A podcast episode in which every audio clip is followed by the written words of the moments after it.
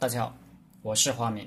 这节课我们接着分析《九变篇》原文：“地有所不争，有的地方虽可以争而不争。”曹操注解说：“小利之地，方争得而失之，则不争也。”杜牧注解说：“言得之难守，失之无害。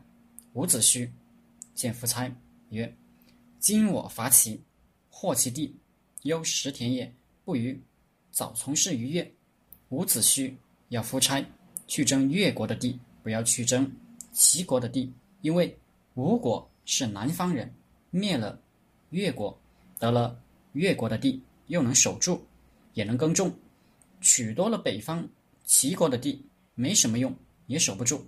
不过此时夫差志得意满，又正被勾践伺候的舒服，每天搂着勾践送给他的西施，根本不认为。有灭越国的必要，北向中原与齐景争霸天下才是他的志向。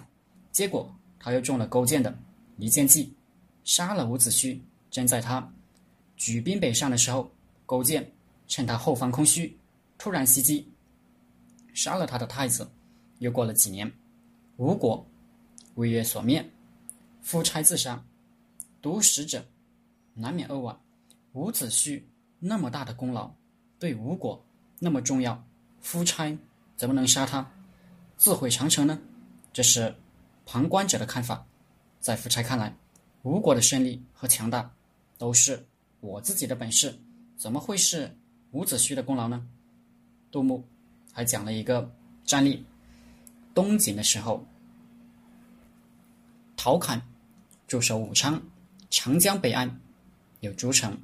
诸将都说因分兵政治，陶侃不回答，而诸将反复说，陶侃就带大家渡江去打猎，带他们到现场说：“我之所以涉险而遇，凭借的是长江之险，诸城在江北，内无所依，外有群夷，贪图诸城的利益，不仅守不住，还招惹夷人来，所以。”得了诸城，无异于江南，反而招祸。后来，余亮守诸城，果然大败。开疆扩土，代价最大，人民最苦。所谓汉武大帝，还有那句“民犯强悍者，虽远必诛”。今天很多人认为他是英雄，历史课本称他为伟大的政治家、军事家，但。你若生活在他的时代，就注定逃脱不了悲惨的命运，要么在前方流血，要么在后方受苦，因为全中国都被他搞破产了。汉武帝晚年，国家濒于崩溃的边缘，在巨大的政治压力下，他下了著名的轮台罪己诏，其中“狂悖”二字作为。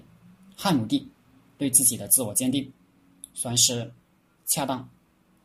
八百年后，唐代诗人杜甫还留下一首千古名篇《兵车行》，就讲这汉武帝开疆扩土的。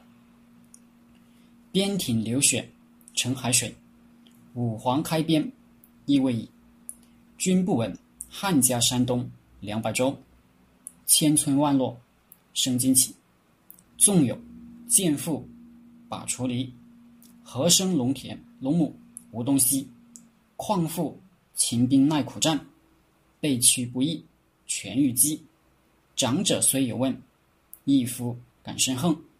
且于今年冬，未休关西卒，县官及所租，租税从何出？信之生男恶，反是生女好。